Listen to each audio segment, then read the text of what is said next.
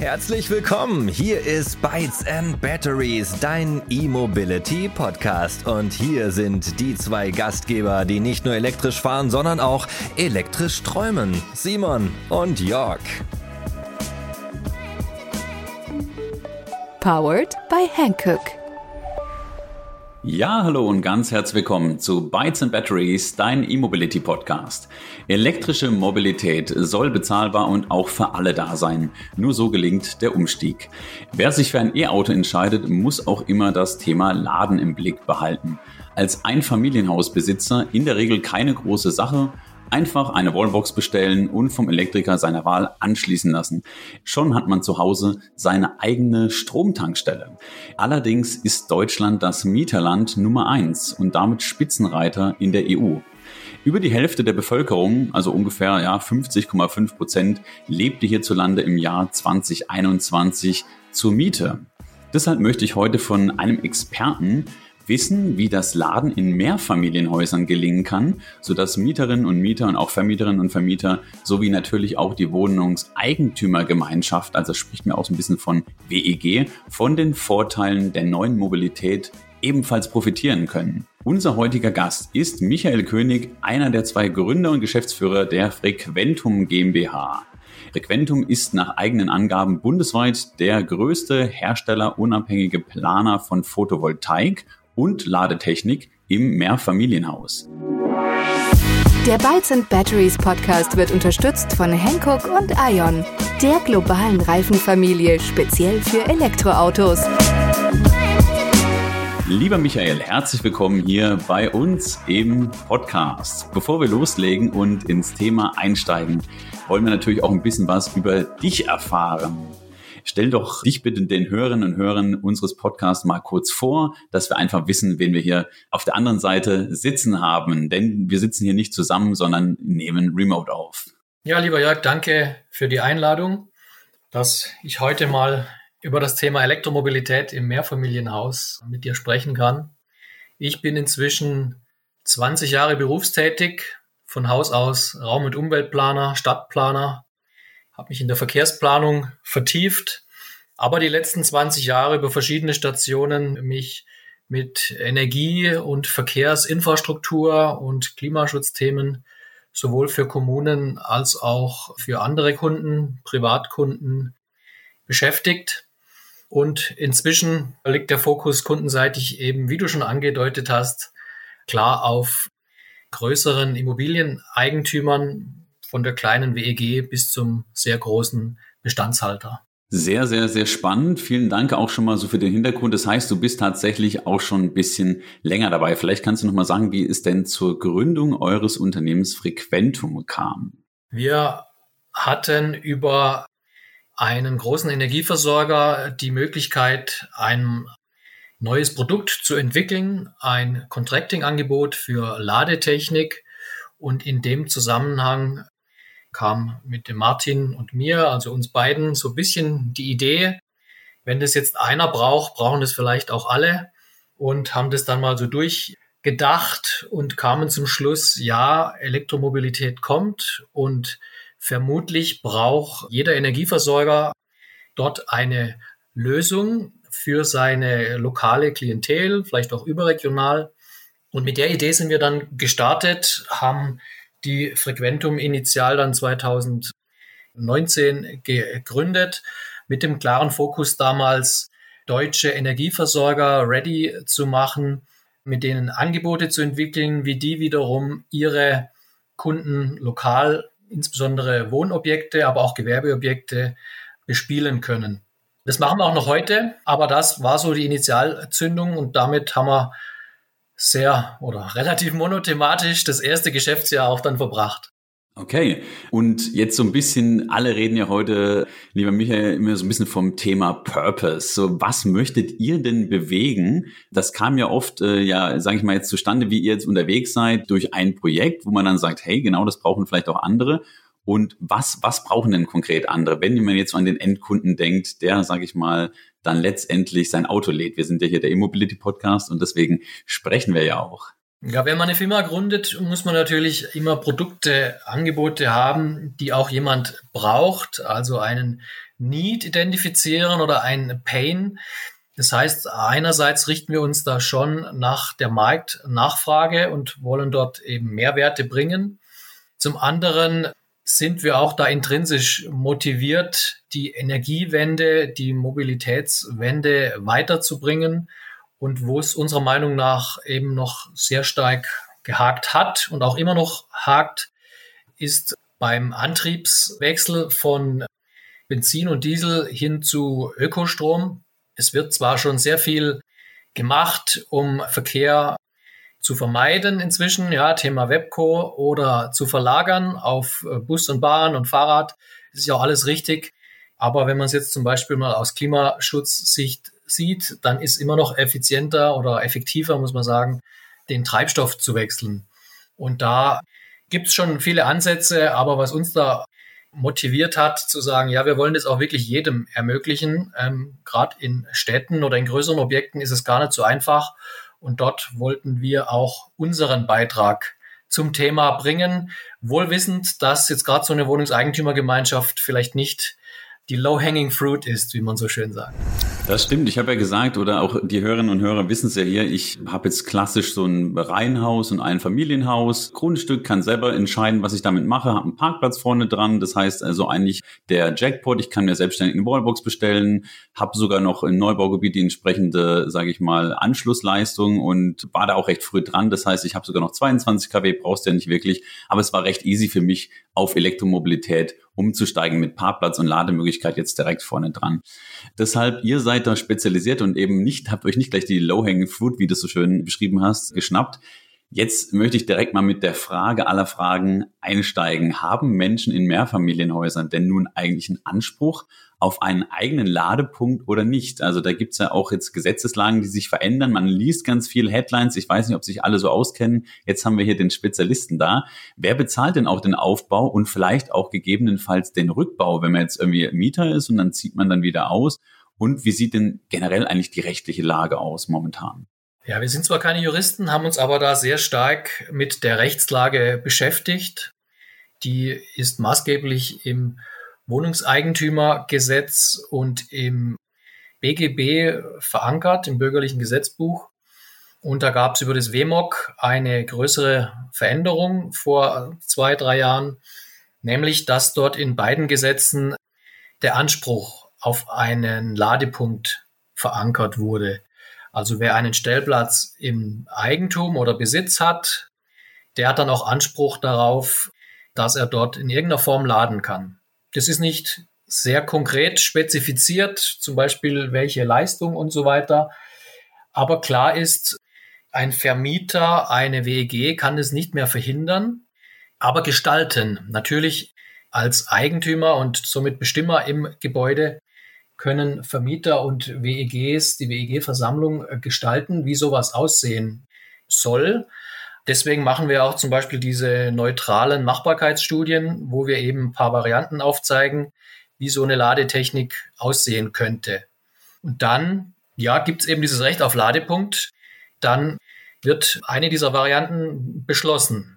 Wenn alle abgelehnt würden, weiß ich jetzt nicht, das, den Fall hatten wir jetzt noch nie, aber dann könnte der Immobilist vermutlich auch vors Gericht ziehen. Ja, also das, ob man laden darf, das steht gar nicht mehr zur Debatte rechtlich. Es geht jetzt nur noch darum, um das Wie. Und diese Ausgestaltung, da tun sich viele äh, Menschen schwer, sowohl E-Mobilisten als auch WEGs, als auch größere Bestandshalter, Vermieter. Und da unterstützen wir mit den neutralen Machbarkeitsstudien. Super, danke dir. Das heißt, wenn ich das nochmal ganz einfach jetzt runterbreche, es sieht eigentlich ganz gut aus, dass die Mobilitätswende jetzt auch für Mieterinnen und Mieter jetzt mittlerweile recht gut möglich ist. Du hast ja auch gesagt, ihr habt noch nicht so viele Fälle erlebt, wo es jetzt irgendwie gar nicht mehr ging, sondern die Karten wurden dann ein bisschen neu gelegt, sage ich mal, und auch das Machtgefüge, wenn man das so nennen kann, hat sich so ein bisschen verschoben. Also wir haben ja gesagt, 50 Prozent wohnen in Deutschland zur Miete und auch die haben mittlerweile gute Chancen auf E-Mobilität umzusteigen. Welche Besonderheiten sind denn jetzt, Michael, abgesehen von den rechtlichen Rahmenbedingungen beim Aufbau von Ladeinfrastruktur in einem Mehrfamilienhaus oder in einer Wohneigentümergemeinschaft konkret zu beachten? Denn da sind ja viele Parteien, die da miteinander sprechen müssen und ich stelle mir das schon recht komplex vor. Grundsätzlich unterteilen wir so eine Ladetechnik in zwei Hauptkomponenten. Das eine ist die Grund- oder Basistechnik und das zweite ist dann die Individualtechnik. Du hattest ja auch den Punkt Kosten angesprochen. Die große Kostenhürde ist diese Basistechnik. Die wird von der WEG oder vom Vermieter meist finanziert, das heißt gekauft oder gemietet. Da gibt es ja verschiedene Modelle. Und wenn die einmal drin ist, dann bezeichnen wir das Haus erstmal als E-Mobility Ready. Das zweite ist die Individualtechnik. Das ist dann alles, was man so am Stellplatz sieht. Meistens sind Gespräche über Themen, die man am Stellplatz sieht. Ja, das Auto, die Wallbox, das Ladekabel. Aber das ist gar nicht so entscheidend, weil da gibt's inzwischen Normen und die Box und das Auto ist kompatibel und da kann dann jeder, der mitmachen möchte, sich seine Individualtechnik auch wiederum kaufen oder mieten. Wichtig ist, dass man das ganze technische Konstrukt mit dem lokalen Stromnetzbetreiber abstimmt. Das übernehmen dann ja auch wir meistens, haben da sehr viel Erfahrung mit mhm. Stromnetzbetreibern. Die müssen natürlich sicherstellen, dass die Netzebenen nicht überlastet werden, speziell das Verteilnetz. Und dementsprechend sehen wir dort zum Beispiel ein Lastmanagement vor, was die Last dann so shiftet, dass sie dann anfällt, wenn eben das Netz gerade nicht stark belastet ist. Weil gut, heute ist es noch nicht so ein Thema. Da sind halt noch wenige E-Mobilisten, vielleicht fünf Prozent im bundesweit, äh, zehn Prozent, 20 Prozent im Haus. Aber das Ganze wird ja jetzt einen Hochlauf erfahren. Und plötzlich kommen dann oder kämen dann ungesteuert schon ziemlich große Lasten zustande, die man steuern muss. Und so eine Ladetechnik wird sich dann eben peu à peu erweitern. Die Basistechnik ist recht lange drin und stabil und die Individualtechnik kommt so nach und nach, Schritt für Schritt an alle oder zumindest an viele Stellplätze. Da habe ich gleich mal so eine kleine Zwischenfrage. Ist es denn ratsam, alle Ladestationen an einem Parkplatz von einem Hersteller zu beziehen? Denn ihr müsst ja da doch recht viel managen. Und was macht das das leichter, wenn alles von einem Hersteller ist, sage ich mal? Es macht es definitiv leichter. Sieht auch schöner aus, meiner Meinung nach, bevor da jeder irgendwas reinbaut. Und Vermieter, gerade achten da auch sehr stark drauf, dass es keinen Wildwuchs gibt im Objekt, also dass nicht jeder irgendwas jetzt da reinbaut, sondern dass es zusammenpasst. Da gibt es im Grunde zwei Sachen zu beachten. Das eine ist der Datenfluss, also dass die geladenen Strommengen übertragen werden, dass das auch jemand abrechnen kann. Das ist schon recht kompatibel, auch über verschiedene Boxen, über verschiedene Hersteller. Bei der Anbindung an ein Lastmanagement, also bei der Steuerung, wahrscheinlich auch mal Drosselung von einer Wallbox, dort ist das Ganze noch nicht so weit. Deswegen heute ja empfehlen wir, wenn es geht, möglichst da einen Hersteller pro Haus zu verwenden. Okay, du hast ja auch den Punkt Ästhetik, nenne ich es mal, angesprochen. Es soll ja auch nicht aussehen wie Kraut und Rüben neben der Kompatibilität der Technik und ja, also dass alle Rädchen ineinander greifen. Dazu nochmal eine weitere Frage. Wenn jetzt größere Immobilien modernisiert werden, ist dies ja oft mit höheren Investitionen, auch hier nochmal das Kostenthema, verbunden und man sollte deshalb möglichst zukunftssicher planen. Wie häufig werden denn bei euch neben Wallboxen auch Komplettlösungen mit Photovoltaik und gegebenenfalls sogar Speicher angefragt, wenn nicht bereits vorhanden? Ja, inzwischen recht häufig. Also die Kombination mit Stromerzeugung und Speicherung, in der Regel Photovoltaik, und auch die Kombination mit äh, Heizung, ja, heißes Thema die letzten Monate. Das sind so die Klassiker, die bei uns ankommen und dementsprechend wollen wir auch die drei Themen gebündelt denken oder integriert denken. Es ist halt so, man kann das Modell vom Einfamilienhaus nicht eins zu eins aufs Mehrfamilienhaus übertragen, weil das Verhältnis Dachfläche, also Stromerzeugung zu Stromverbrauch nicht gleich ist. Also in Mehrfamilienhäusern, im Extremfall ein Hochhaus, ein sehr großes, hat halt viel weniger Erzeugungsmöglichkeit als Verbrauch. Also da ist ein anderes Verhältnis. Heißt im Endeffekt, der Solarstrom ist toll und der ist öko und der ist günstig, aber man kann damit nicht alle Wohnungen, alle Stellplätze und die Heizung versorgen. Das bräuchte man schon ein sehr überdimensioniertes Dach.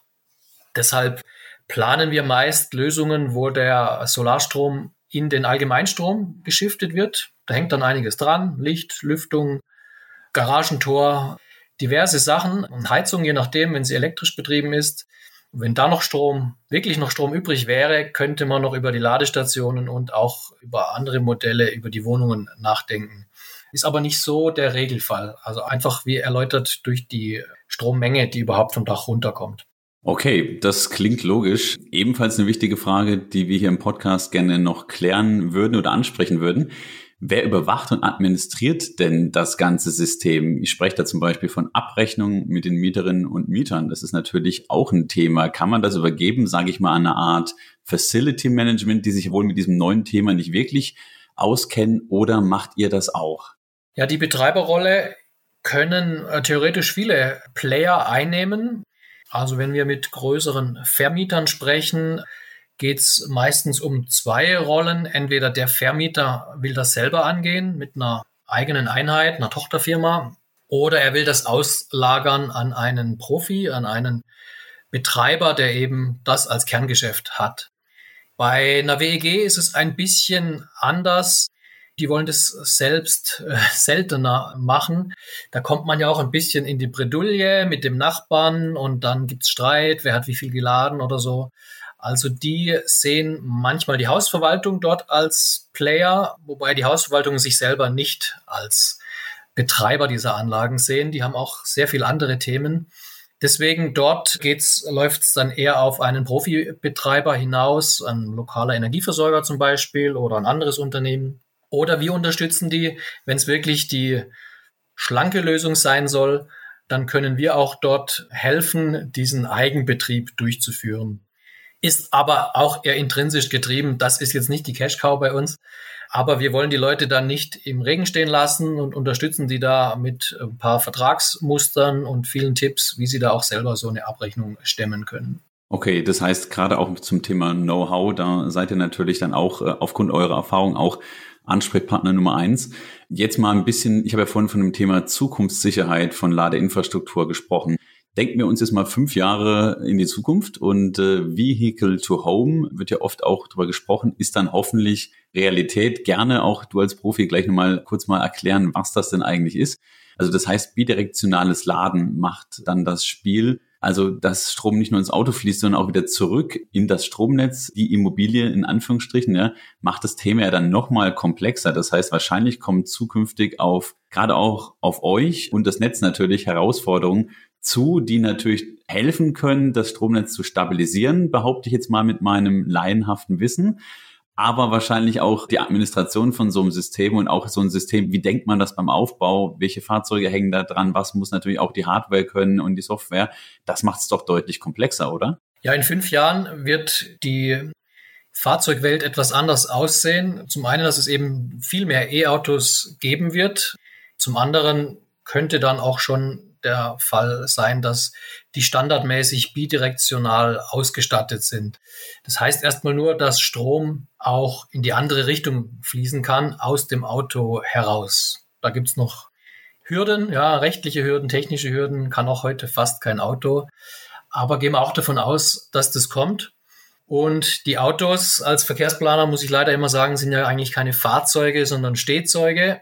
Die stehen dann relativ lange zu Hause oder in der Arbeit oder auch mal woanders, auf öffentlichem Grund zum Beispiel, an einer Turnhalle oder am Schwimmbad oder in einem Parkhaus oder sonst wo. Und wir machen da auch diese kommunalen Konzepte beim, beim öffentlichen Laden, wo man diese Standorte raussucht und damit die Basis liefert für die lokalen Masterpläne.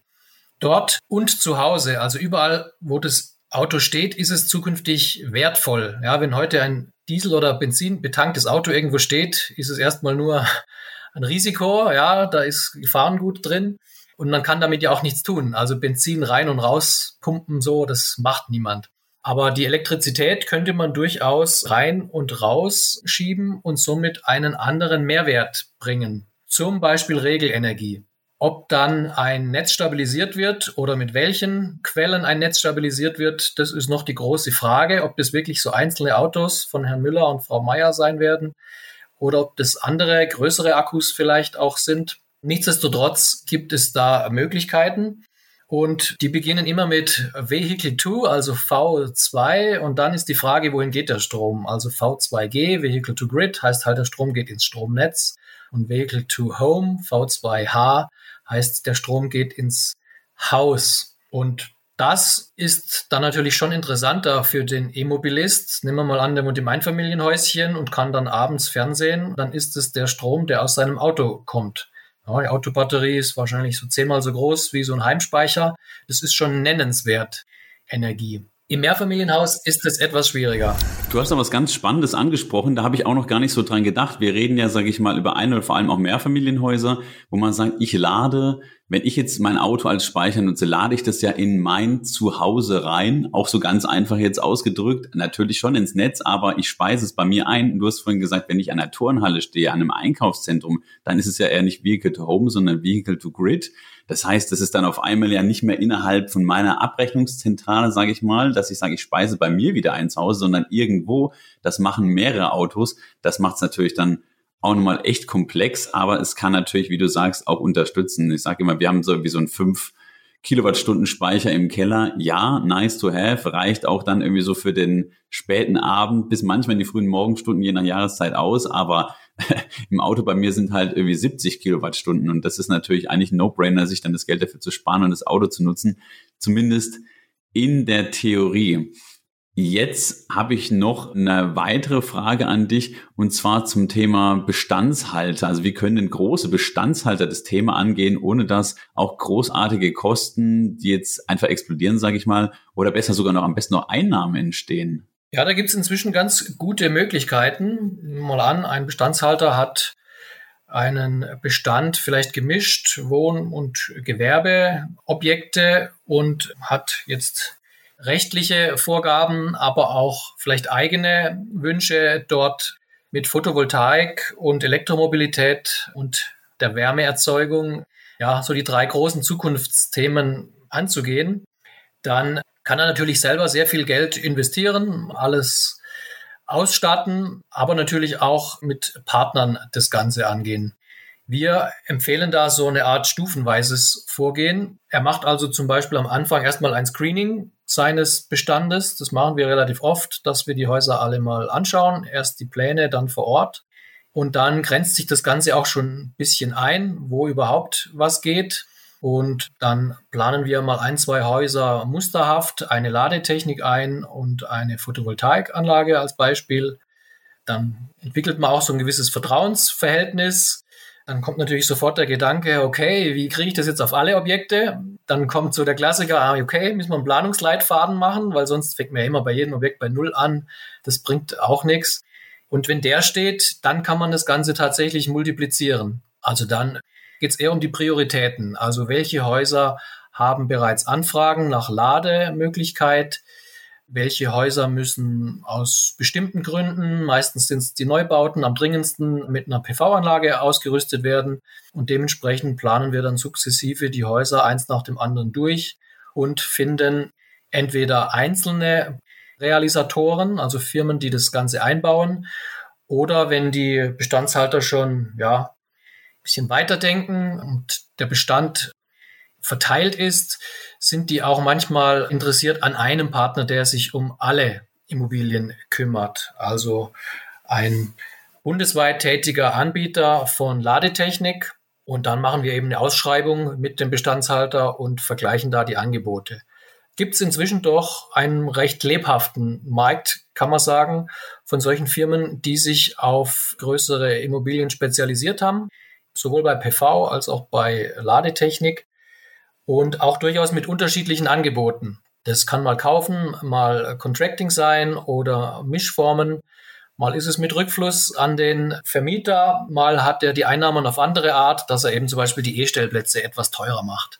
Also da gibt es mhm. sehr viele Modelle, wo wir auch als neutraler Dienstleister immer einen bundesweiten Überblick uns verschaffen. Also fast quartalsmäßig machen wir das. Das ist super, weil dieses Wissen, das hast du ja in der Regel auch nicht in-house und das dauert natürlich, das aufzubauen. Dauern heißt, man muss Leute draufsetzen, das sind ja dann auch natürlich Kosten.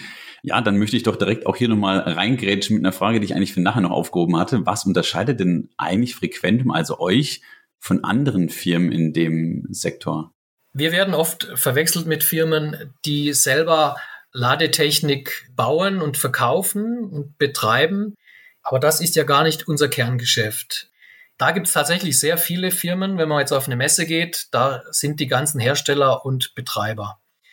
Unsere Rolle ist im Mehrfamilienhaus schon einigermaßen unique, da wir uns den neutralen Berater, den neutralen Planer nennen, also ein spezialisiertes Consulting- und Ingenieurbüro. Wir haben jetzt 20 Leute, ja, also stellen auch weiter ein. Und das hat so nicht jeder. Also ein, gerade die lokalen Stadtwerke, die haben da nicht so eine Mannschaft parat und greifen dann auf uns zurück. Und wir können eigentlich an jede Firma andocken oder unterstützen, weil wir diesen Neutralitätsgedanken auch sehr hoch heben. Wir planen auch dezidiert für lokale Versorger, aber auch für Endkunden. Das macht auch nicht jeder und auch ohne Provision. Also auch wenn wir eine Ausschreibung machen, wir versuchen da wirklich drei Angebote einzuholen, jetzt für so eine WG mal als Beispiel und dann den besten zu empfehlen, so dass im Haus die Ladetechnik oder die Photovoltaik auch funktioniert. Also, weil du gefragt hast, was macht uns besonders? Wir sind jetzt relativ schnell gewachsen in vier Jahren durch diesen Neutralitätsansatz und diesen Fokus auf die Mehrfamilienhäuser. Das ist äh, so nicht üblich, da sich viele halt mit einem eigenen Produkt im Markt bewegen und oft auch so aufs Gewerbe schielen. Das ist momentan schon noch so der gängigere Weg. Ja, ich glaube, das ist nochmal interessant, dass du sagst, ja, wir stellen keine Hardware ist gleich Ladeinfrastruktur her. Wir können da beim Betreiben unterstützen, aber vor allem geht es bei euch ja um Know-how, um die neutrale Außenansicht. Und du hast gesagt, ihr nehmt da jetzt auch, ihr schlagt jetzt irgendwie bei einer Ausschreibung jetzt nicht die Riesenprovision drauf, sondern wirklich, dass man sagt, ihr werdet als Experte genommen, wenn es um die Elektrifizierung und auch um die ganzheitliche Lösungen geht, mit dem Fokus sogar nochmal auf das Mehrfamilienhaus. Finde ich auch spannend, habe ich vorher so auch noch nicht gehört. Und eure Größe macht natürlich auch was her, dass ihr schon, sagen wir mal, so ein großes Team zusammen habt an Expertinnen und Experten und auch hier nochmal ja, Michael König gerne mal bei LinkedIn einfach anschreiben oder bei Frequentum auf der Webseite vorbeischauen. Du hast gesagt, ihr habt da interessante Jobangebote. Also wenn man was bewegen will, man sucht ja immer so einen Job mit Sinn auch und Purpose. Ich glaube, in unserem Bereich ist es doch ein bisschen besser, als jetzt irgendwie Tabakwaren zu verkaufen oder sonstiges. Ich glaube, ganz spannend auf jeden Fall. Jetzt möchte ich natürlich noch eine Sache von dir wissen. Und zwar, das ist ja so ein bisschen jetzt so diese Entscheidung, diese Aussage, vielleicht kann ich dich da doch festnageln, werden Menschen zukünftig mehr zu Hause oder unterwegs laden? Ja, vermutlich beides. Wo man mehr lädt, das ist immer ein bisschen Definitionssache. Das Auto steht viel, hatte ich ja schon angedeutet, und stehen tut's insbesondere zu Hause. Deswegen gehen wir schon davon aus, dass die allergroße Masse an Ladevorgängen zu Hause stattfinden wird. Der zweithäufigste Ort, wo Autos stehen, ist in der Arbeit. Auch dort, meistens ja tagsüber, werden viele Ladevorgänge stattfinden. Es wird dort aber immer nur nachgeladen, was halt fehlt in der Batterie, also was verfahren wurde. Das heißt, wir reden dort über langsames Laden und über geringe Energiemengen. Wichtig ist auch das Unterwegsladen. Wenn man gerade mal beim Einkaufen steht, ist so ein Fall, aber wirklich essentiell ist es, wenn man länger unterwegs ist, sagen wir mal eine längere Fahrt nach Italien oder sonst wo in Urlaub. Also das Schnellladen, das DC-Laden unterwegs, das ist dann von der Anzahl her seltener, ja, fährt man ja nicht jeden Tag in Urlaub, aber von der Energiemenge dann natürlich deutlich mehr. Dort geht man vielleicht mit 20, 30 Prozent im Akku rein und mit 80, 90 wieder raus. Also dort fließt dann de facto mehr Energie. Deswegen, weil du gefragt hast, von der Anzahl her Ladesteckvorgänge ist es sicher zu Hause. Also da sind wir uns sehr sicher. Das ist auch der bequemste und günstigste Fall. Aber natürlich sind die anderen Fälle genauso wichtig. Unterwegs will man halt auch mal nachladen. Eine sehr diplomatische und differenzierte Antwort, sehr, sehr gut. Die würde ich zu 100 Prozent genauso unterschreiben. Ich denke gerade auch nochmal dran, was interessiert denn hier auch die Hörerinnen und Hörer, wenn man an sich selbst denkt. Zum Beispiel, wenn man jetzt irgendwie in einer Eigentümergemeinschaft lebt, wo es jetzt noch wenige E-Mobilisten gibt oder vielleicht einer, du weißt, da gibt es schon ein, zwei, das nächste Auto wird elektrisch auf jeden Fall, kommt irgendwie nächstes Jahr, dann sollte man das Thema ja mitdenken. Wie geht man denn da am besten vor? Hast du da irgendwelche Tipps? Auf jeden Fall. Darauf sind wir ja auch spezialisiert haben da auch Dokumente auf der Website frequentum.com, wenn man die hier nennen darf. Das ist für uns so ein Standardfall. Eine Eigentümergemeinschaft hat die ersten äh, User, die wollen laden. Die Mehrheit ist noch am Überlegen oder hat sich vielleicht gerade doch noch einen neuen Diesel gekauft oder so oder äh, hat andere Gründe. Dann kommt der Frequentum-Fahrplan zum Einsatz und der sieht eben so ein stufenweises Vorgehen vor. Man beantwortet zum Beginn die erste Frage, was ist eigentlich sinnvoll für unser Haus? Was ist machbar? Das ist diese Machbarkeitsstudie. Und im zweiten Schritt überlegt man sich, will man jetzt schon investieren, also diese Grundtechnik einbauen, weil dann braucht es eben eine Interessensgemeinschaft von E-Mobilisten oder einen Club der Willigen, die halt jetzt diesen Invest auch trägt. Das kann die gesamte WEG sein, aber auch nur eine Teilmenge. Wir nennen das dann IGEL, IGEL, Interessensgemeinschaft Elektromobilität. Die müsste dann investieren, sei es jetzt mal kaufen oder einen, Miet-, einen Contracting-Vertrag abschließen, damit das Haus ready wird. Manchmal ist aber der Teil oder der Anteil von Menschen, die jetzt überhaupt laden will, noch so gering, dass es auch noch lohnt, eine kleine Übergangslösung zu bauen. Also schon die gesamte Planung im Kopf zu haben oder auf Papier und schon sich danach zu richten. Aber dem ersten Mover oder den ersten zwei First Movern zu sagen, Leute, ihr dürft übergangsweise schon mal eine Wallbox einbauen. Ihr müsst euch aber an das Gesamtkonzept halten. Zum Beispiel heißt es dann eine smarte Box von dem und dem Hersteller und es gibt auch schon vielleicht einen Summenzähler, also einen, einen Zähler, der speziell nur für die E-Mobilität da ist.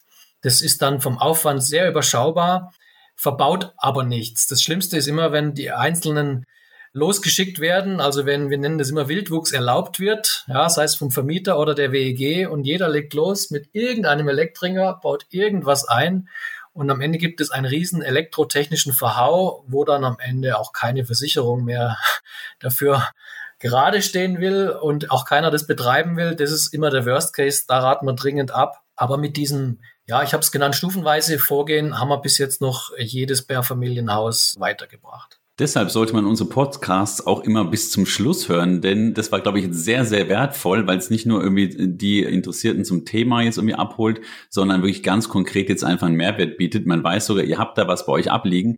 Allein, wie gehe ich da vor? Ja, da kann man googeln. Man kann natürlich auch direkt auf eure Webseite gehen und dort die Dokumente mal herunterladen und dann, da haben sich schon Leute wie ihr, die ja solche Themen durchdenken mit viel Erfahrung, Gedanken gemacht und das kann man natürlich dann nutzen und dann hat man, glaube ich, einen guten Prozess, denn es geht ja nicht nur immer um sein Recht auch in so einer Eigentümergemeinschaft, sondern man lebt ja dort auch, ja, ist ja eine Gemeinschaft, in der Gemeinschaft zusammen und äh, das sollte man dann doch, auch wenn man natürlich sagt, ich möchte gerne morgen, äh, kriegt man eh Auto, ich möchte gerne da eine Wallbox oder Ladeinfrastruktur hängen haben, sollte man doch auch mit bedenken, glaube ich, dass man auch mit den anderen dort zusammenlebt und das doch vielleicht auch lieber mal ein bisschen zurück fährt, gemeinsam plant, auch in die Zukunft denkt und die anderen abholt. Man wird nicht immer alle abholen können, aber ich denke, wenn man so vorgeht wie von euch, einfach gedacht, ist das quasi äh, ja für den Frieden in dieser Gemeinschaft, glaube ich, sehr, sehr sinnvoll. Und das Thema hören wir auch immer wieder, dass das auch manchmal nach hinten losgeht, weil jemand da sein Recht umsetzen, durchsetzen möchte und dann denkt man vielleicht im Nachhinein, ah, dann wäre ich doch rationaler rangegangen. Insofern vielen Dank. Zum Abschluss würde ich gerne von dir noch wissen, ob und vor allem welche Fördermöglichkeiten es für Mieter und auch Vermieter gibt. Kannst du hierzu nochmal ein kurzes Roundup machen, ob es da Förderungen gibt, die man nutzen könnte? Ja, gerne. Also je nach Technik und Zielgruppe gibt es natürlich verschiedene Förderungen. Wir sind äh, bundesweit aktiv und in Österreich versuchen auch immer einen Überblick über die Förderlandschaft zu behalten. Kundenmäßig gibt es eben die Bestandshalter, die Vermieter, die Energieversorger oder die Eigentümergemeinschaft an sich oder Kommunen. Die vier muss man eigentlich nennen. Und für jede gibt es abwechselnd immer mal wieder andere Förderprogramme. Auch dann muss man nochmal differenzieren, was wird eigentlich gefördert. Ist es die Planung? Ist es die Grundtechnik oder die Ladestation? Muss die öffentlich zugänglich sein oder nicht? Also ist gar nicht so einfach, da den Überblick zu behalten.